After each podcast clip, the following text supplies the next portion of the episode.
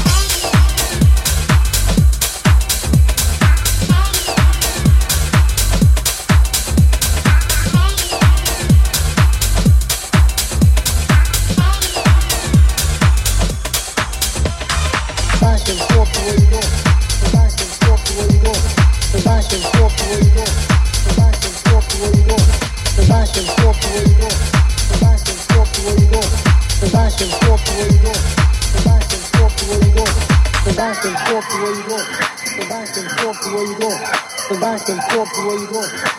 back and forth to where you go.